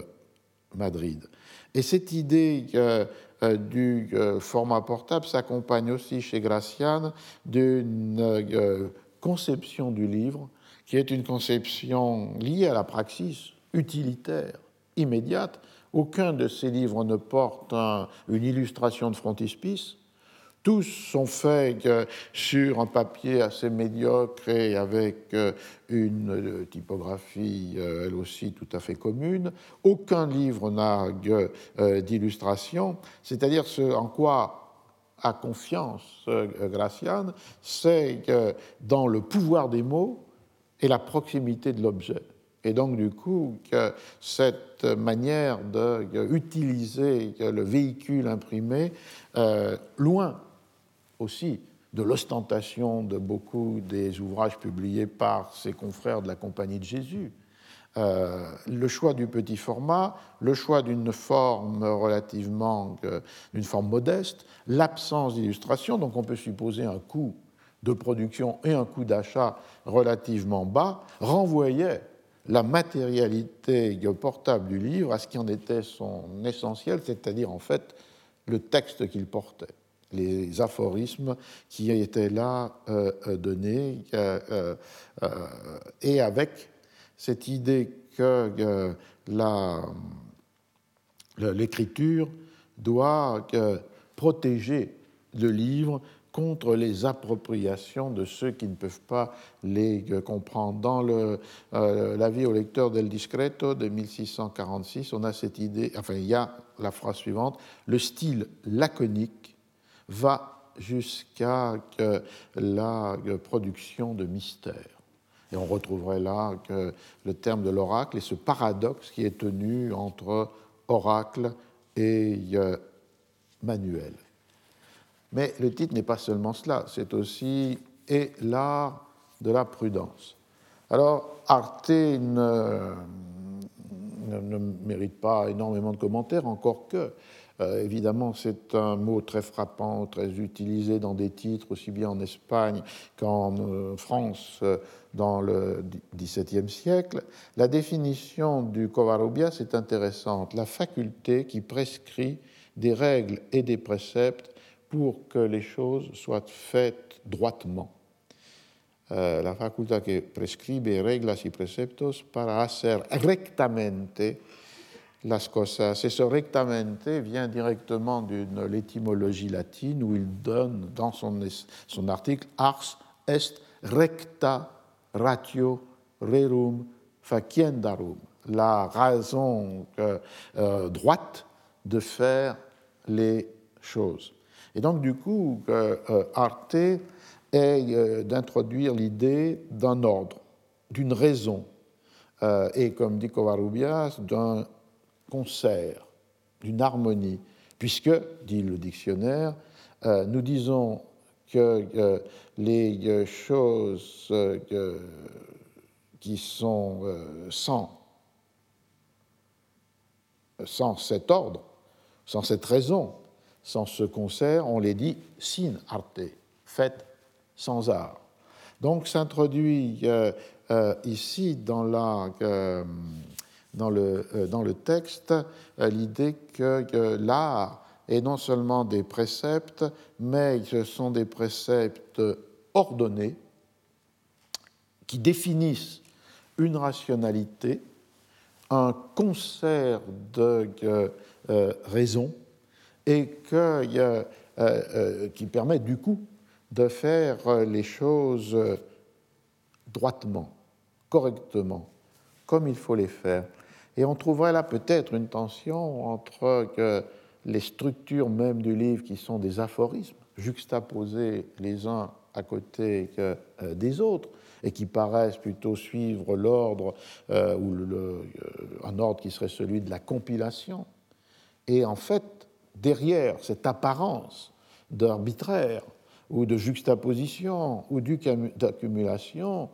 la présence d'un ars au sens de Covarrubias, c'est-à-dire d'un ordre, d'une raison, d'un concert de règles et de, préceptes. On voit que derrière des mots qui apparaissent si simples, qu'il y a de multiples contradictions, tensions ou euh, accords cachés qui sont euh, présents. Alors le mot évidemment important du titre, c'est prudence, puisque là, euh Gracian opère une, une, série de déplacements de cette catégorie de la prudence. Cette catégorie de la prudence était d'abord une euh, catégorie qui appartenait au genre des traités du prince, des miroirs du prince, et en quelque sorte la prudence définie comme un instrument de la raison d'État. Et Gracian déplace cet instrument de la raison d'État à un instrument de la raison de soi-même. C'est-à-dire ici, euh, on passe d'un euh, miroir des princes qui donc s'adresse à ceux qui gouvernent, dans euh, la tradition des traités médiévaux ou de la première modernité des arts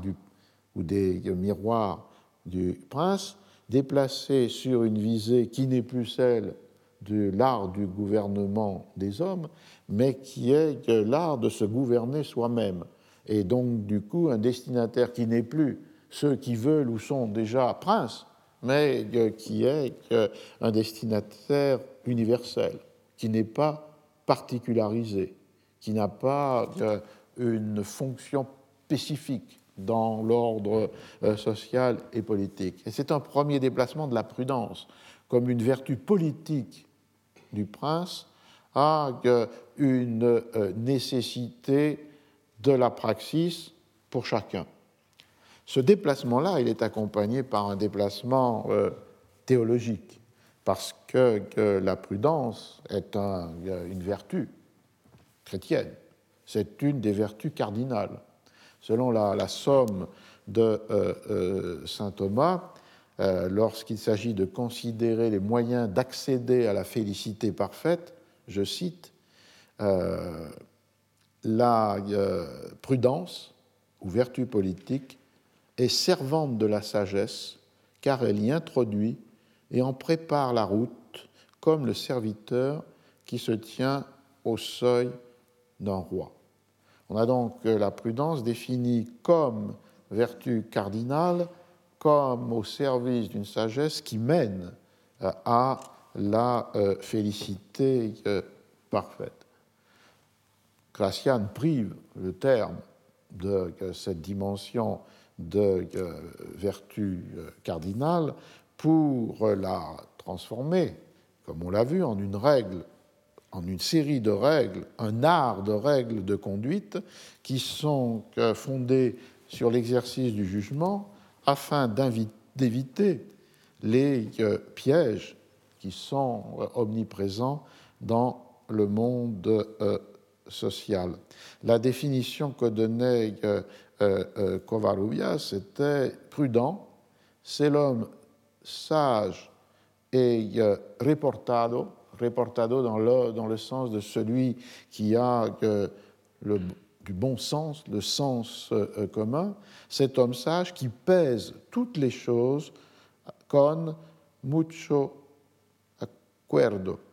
Et euh, là, le mot c'est cordura, qui veut dire à la fois le, la capacité euh, d'exercer le bon sens et en même temps la faculté du jugement. Il y a donc dans, la, dans cette prudence-là, qui est séparée en quelque sorte de sa définition théologique, euh, l'idée que c'est un exercice du euh, jugement, un exercice du sens, de façon euh, à ajuster les comportements à la situation et de finalement faire agir ou penser l'autre comme on veut qu'il agisse ou le pense, ou pense, et de se protéger soi-même contre les euh, pièges qui sont tendus à chaque moment dans le monde social par euh, autrui. On voit donc qu'il y a là une séparation d'avec un sens euh, hérité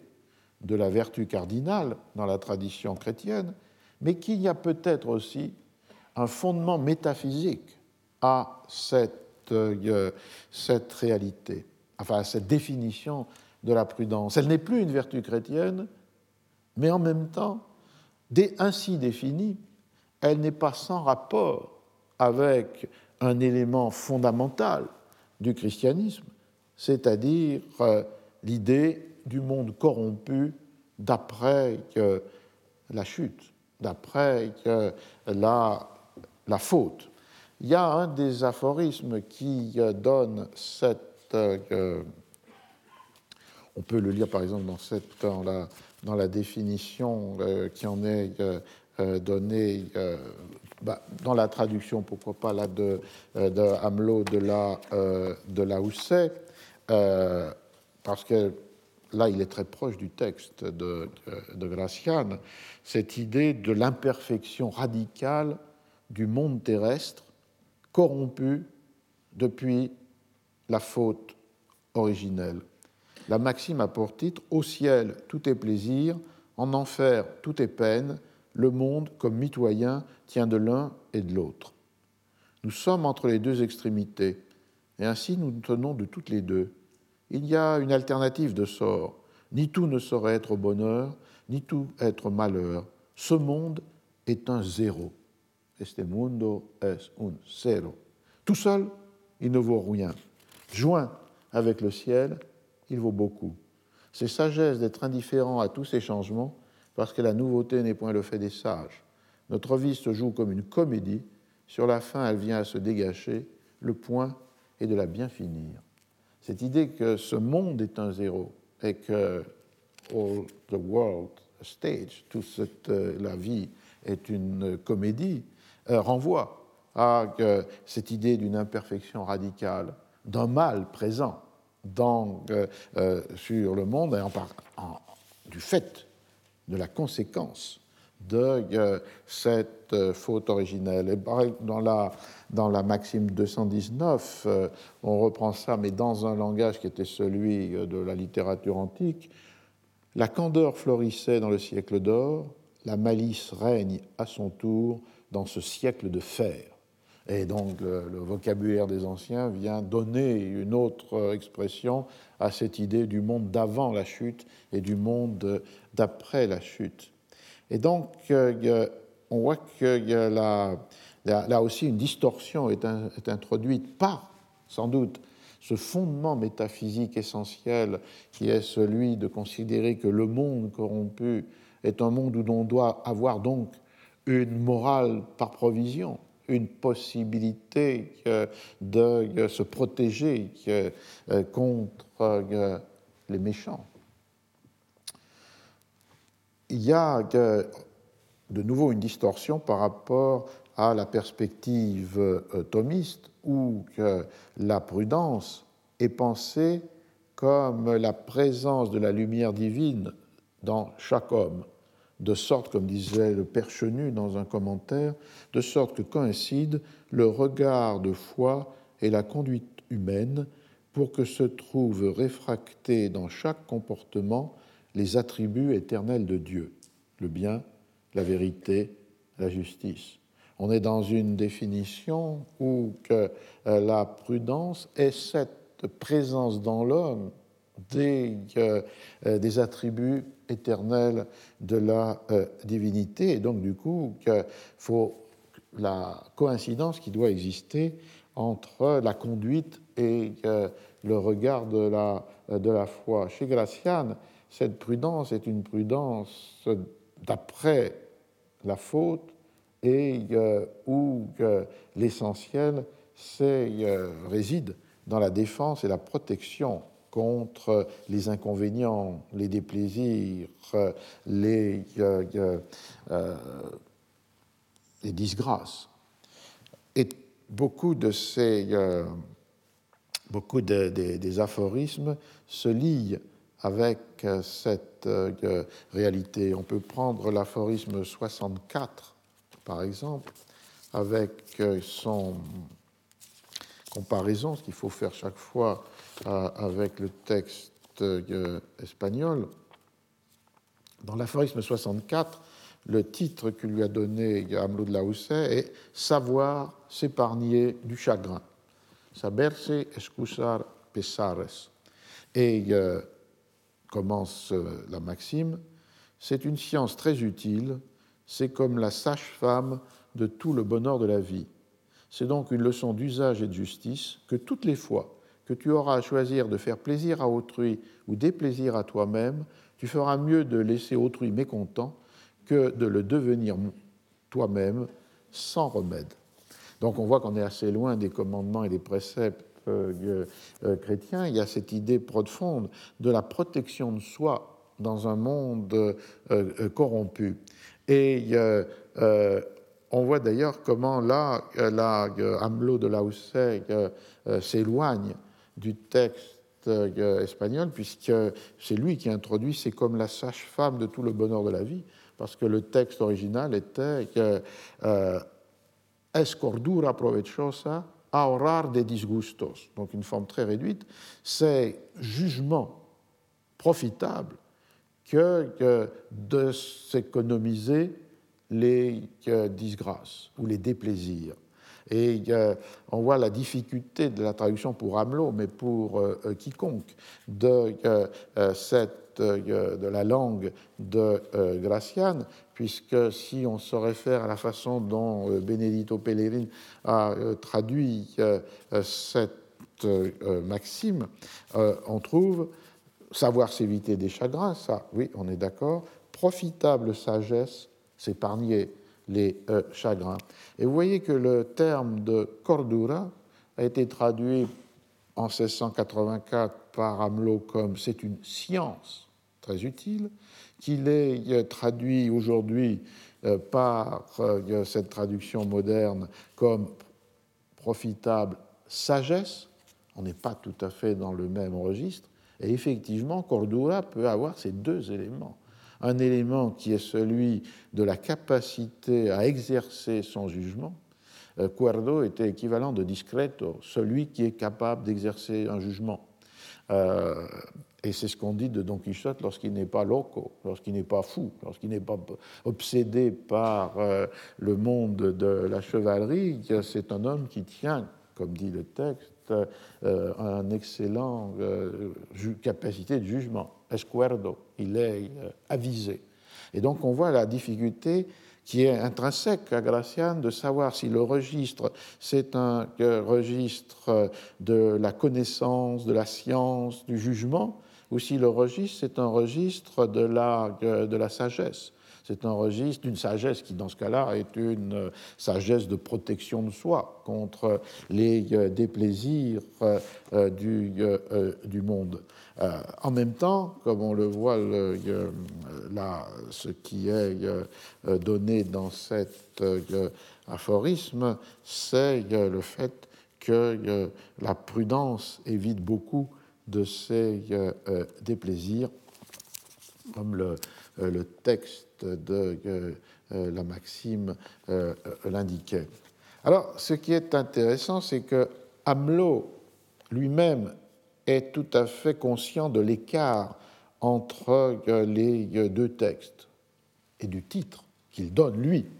l'homme de cour, et le titre qui était celui de l'oracle manuel et à de euh, la présence. Il évoque cette question à la fin de sa préface de euh, l'homme de, de, de cour, lorsqu'il dit Vous remarquerez en passant que le titre d'homme de cour s'accorde très bien avec celui de Arte de Prudencia, la prudence n'étant nulle part si nécessaire qu'à la cour. Donc il, résout cette euh, difficulté par euh, cette idée que la prudence peut être universelle, mais en tous les cas, elle a une pertinence toute particulière à la cour. Et c'est un autre commentaire plus, plus avant, qui est sur le, le titre, qui renforce cette idée. Toujours la préface d'Amelot. Il y a presque autant de préceptes et de mystères que de lignes dans le livre de Gracian. Et c'est assurément pour cela que le compilateur, la Stanosa, l'a intitulé Oracle manuel, titre que j'ai changé en celui d'homme de cour, qui, outre qu'il est moins fastueux et moins hyperbolique, explique mieux la qualité du livre, qui est une espèce de rudiment de cours et de code politique. on retrouvera la dimension curiale et la dimension euh, euh, royale. Mais évidemment, euh, on voit là l'immense discontinuité entre un texte qui n'a pas de destinataire particulier, qui a une vocation universelle parce que la, la, la chute, la faute est celle de l'humanité. Cela ne veut pas dire que tout le monde est capable de comprendre l'oracle manuel ou l'art de euh, la prudence, mais en tous les cas, jamais il n'est fait mention de la cour et il ne s'adresse pas seulement ou particulièrement au prince. Donc la, définition du, destinataire et de la destination de l'oracle manuel de Graciane est totalement séparée de euh, la euh, société de cour. Ce que fait Hamelot, c'est euh, de considérer que ce qui est le contenu du titre du livre, les vertus ou les qualités qu'il défend sont particulièrement utiles et propres au monde de la cour. Et donc, du coup, il curialise ce livre qui n'avait aucune référence particulière à la société de cour dans son original espagnol. Alors je termine cette euh, première euh, présentation avec le troisième écart. On a vu qu'il y avait un écart dans euh, les modes d'attribution. L'oraculo manual, Lorenzo Gracian, l'Astanosa, le dédicateur, l'homme de cour, Balthasar Gracian, le traducteur, Hamelot de la Houssaye. On a vu qu'à partir de l'analyse des deux titres, on pouvait opposer cette destination universelle, sinon dans sa lecture, du moins dans son dessin du livre de, euh, du jésuite Gracian, avec cette curialisation et cette absolutisation du texte dans la traduction de Hamelot de la Houssaye. Alors évidemment, le troisième euh, et préalable écart est celui de la langue. Et euh, Hamelot ne peut pas éviter ce point de départ, puisque, comme je le disais, dans euh, un courant anti-espagnol, il y avait cette idée que Gracian était incompréhensible et qu'il ne se comprenait pas lui-même. Alors, Hamelot affronte cela dans la préface. Cela supposé, c'est-à-dire ce que j'ai lu préalablement, que le livre est un homme défini un homme de cour et défini un homme d'État. Cela supposé, il ne faut pas s'étonner si Gracian passe pour un auteur abstrait, inintelligible et par conséquent intraduisible, car c'est ainsi parle, qu'en parlent la plupart de ceux qui l'ont lu Et je sais même qu'un savant, c'est toujours le père Bourg, à qui quelqu'un de mes amis disait qu'on le traduisait, répondit que cela lui était bien téméraire, que cela était bien téméraire, qui osait se mêler de traduire des œuvres que les Espagnols même n'entendaient pas. Euh,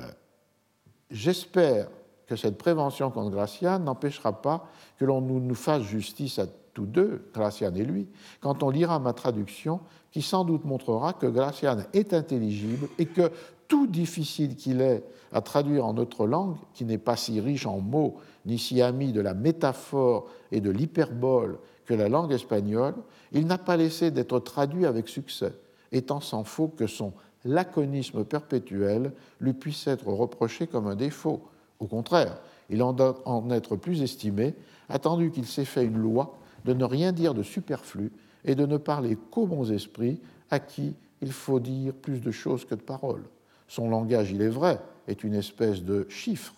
mais le bon entendeur le peut déchiffrer sans avoir besoin d'aller au devin. Donc, euh, il y a là la réflexion de Hamelot sur la traduction, sur euh, l'idée d'une euh, intraduisible, que Dracian est intraduisible, mais que lui peut le traduire, avec cette euh, cette idée finalement qu'on euh, revient à ce qu'on trouverait dans certains des aphorismes ou des maximes qui montrent les comportements comme euh, des chiffres, c'est-à-dire qui voilent ce qui est la véritable intention, que le texte lui-même est un chiffre, que la langue est un chiffre, que ce laconisme est un chiffre, puisqu'il y a là quelque chose à déchiffrer, d'abord par le traducteur pour la littéralité, et ensuite par le lecteur pour euh, la euh, euh, signification. On voit qu'on revient à ce paradoxe initial, puisque d'un côté, on a ce style énigmatique ce laconisme qui euh, justifie euh, la connaissance du code, euh, cet oracle, mais qui n'est plus un oracle dont on entend une parole, mais qui est l'oracle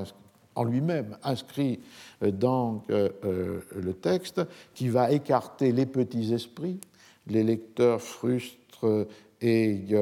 ignorants, et qui qui sont euh, aggravés par euh, la euh, librairie. Et donc le paradoxe étant de mettre en circulation un texte qui n'est que pour quelques-uns et de rendre accessible à tous une écriture qui n'est déchiffrable qu'à ceux qui en connaissent le le code. Et on trouverait là quelque chose d'assez profond, c'est-à-dire par rapport à, par à l'imprimerie. Très souvent, dans ces cours ou ces séminaires, euh, on peut mettre en parallèle, on a mis en parallèle avec tous les discours de louange de l'imprimerie, dès Gutenberg, tous les discours de méfiance, de distance, de stigmatisation. L'imprimerie étant à la fois la corruption morale du commerce des idées par le commerce des livres, pouvant être, euh, et on l'a vu dans le premier cours, euh, l'introduction par les copistes, par les correcteurs, par les euh, compositeurs de détérioration, de corruption, de déformation des textes eux-mêmes, mais une des obsessions les plus fortes ou les plus grandes est cette idée de la corruption par les lecteurs, par des lecteurs frustres, ignorant. Et dans le cas de, de, la, préface de Hamelot, euh, commentant l'intraduisibilité supposée de euh, Gracian, mais qu'en fait on peut surmonter si on connaît le chiffre, euh, il y a là l'idée qu'une des protections contre cette dégradation, elle est donnée par le style lui-même, par le laconisme. Et je pense que dans cette tension, euh, Hamelot s'appuie sur un texte qui n'a pas été traduit à l'époque, mais qui est euh, l'avis au lecteur que l'on trouve dans El Discreto, le livre de 1646 de Balthazar Gracian, et qui est un avis au lecteur, lui, signé aussi comme la dédicace de l'Oraculo par l'Astanosa. Et l'Astanosa reprend cette idée du paradoxe. Pourquoi publier ce qui doit être réservé à quelques-uns? Et il affronte la difficulté de la façon suivante. J'ai entendu deux types de lecteurs, je travaille au fur et à mesure, j'ai entendu, deux types de lecteurs se plaindre de ces œuvres, non seulement celles du discreto, enfin les œuvres qui précèdent le discreto, el politico, el héroe, les uns à cause des choses, les autres à cause du style, euh, disant que des matières si sublimes qui ne sont dignes que des seuls héros, se vulgarisent, c'est vulgaricen, avec l'imprimerie, la estampa, et que quelque homme du peuple que ce soit, qualquier plebeyo, pour le prix d'un réal, peut que, euh, les faire mauvais usage, mal lograr, ce ce, peut en faire euh, euh, mauvais usage. Ainsi, on a cette idée que la diffusion par l'imprimé peut être la source de cette vulgarisation au sens social. Tout le monde, y compris les hommes du peuple, peuvent acquérir les livres, et en même temps dans un sens textuel, c'est-à-dire d'abaisser, de corrompre, de déformer le texte. Euh, les seconds euh, euh, opposent que ce mode d'écriture dans ce style concis, fait perdre. Alors ça, c'était le reproche des premiers, ceux qui reprochent la vulgarisation de ces arcanes par la publication imprimée. Les seconds, qui s'intéressent au style, disent que ce mode d'écrire, avec ce style concis, en vient à faire perdre à la langue, en vient, en vient à détruire la langue castillane parce qu'il détruit sa clarté que d'autres enfin que appelle euh, pureté. j'essaye de répondre aux uns et aux autres en une seule fois et de les satisfaire les uns et les autres, de sorte que l'objection première soit la solution de la seconde et la seconde de la première. Je dis donc que, que ces livres ne sont pas écrits pour tous, para todos, et pour cela, c'est la raison c'est pour, pour, cette raison que, la, la, arcanidad del estilo, euh, l'aspect d'arcane du style, le chiffre, augmente la vénération de ce qu'il a de sublime, faisant plus vénérer euh, les choses lorsqu'elles sont énoncées d'une manière mystérieuse. Que ni Sénèque ni Aristote n'ont perdu les langues grecques et latines avec leur euh, manière euh, d'écrire euh, occulte, escribir recondito. Et il termine, tu mérites lecteur discreto, lecteur qui a capacité de juger, soit parce que tu es déjà discreto ou parce que tu le seras, de d'avoir entre tes mains cette arte de entendidos, cet art des euh, choses à comprendre, ces aphorismes de prudence. C'est déjà, euh, on a anticipé sur l'oraculo manuel que de définir el discreto comme des aphorismes euh, de prudence pour ton goût et pour ton profit. on voit que Hamelot va simplifier, va réduire ces tensions ou ces contradictions qui sont présentes dans euh, l'original euh, espagnol, où se trouvent étroitement euh, liés ce style coupé, ce style énigmatique qui était aussi le style de Tacite. Et dans le tacitisme de Hamelot de la Houssaye, il n'y a pas seulement le fait d'avoir traduit et commenté des livres de Tacite, il y a aussi une volonté d'imitation euh, la, dans la traduction de ce qui était le tacitisme de euh, Gracian dans sa manière d'écrire. Et là, euh, dans le cas du texte de l'Astanosa, ou peut-être écrit par euh, Gracian lui-même, on voit que sont liés le mode mystérieux de dire, el misterioso modo de euh, decir, avec d'un côté la vénération, c'est-à-dire le sublime du savoir qui est transmis à ceux qui savent déchiffrer ces arcanes, ce néologisme sans doute euh, de arcanidad, et de l'autre côté se trouvent mis à distance ceux qui, euh, mécaniques, plébéiens, euh, vulgariseraient le texte, donc lui donnerait une forme bâtarde, une forme corrompue,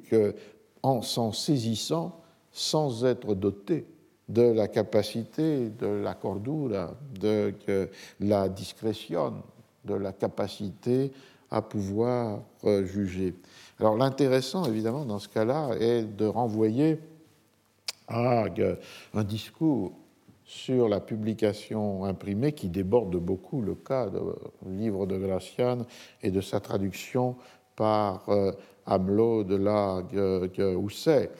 qui pour se référer à toutes les discussions entre,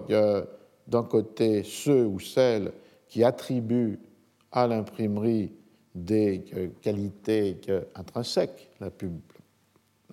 perspective ouverte par Elisabeth euh, Eisenstein, qui considère que intrinsèquement dans euh, l'imprimé, en particulier dans le livre imprimé, sont présentes des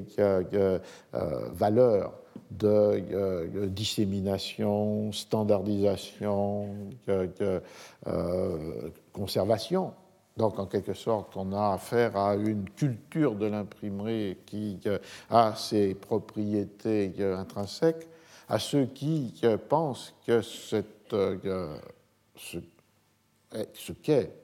la publication imprimée, des livres ou pas seulement des livres, est en fait le résultat d'un affrontement de signification. C'est-à-dire que la technique, comme le pensait Walter Benjamin, n'a pas en elle-même de, caractéristiques euh, qui lui attribuent des qualités propres, mais elle est ce que les usages et les discours en font. Et donc, à partir de là, au XVIe, au XVIIe siècle, l'affrontement entre les discours qui veulent accréditer l'imprimé d'un poids de savoir, de vérité, d'authenticité, et d'autre part euh, les discours qui euh, sont méfiants par rapport à la forme imprimée et essayent de protéger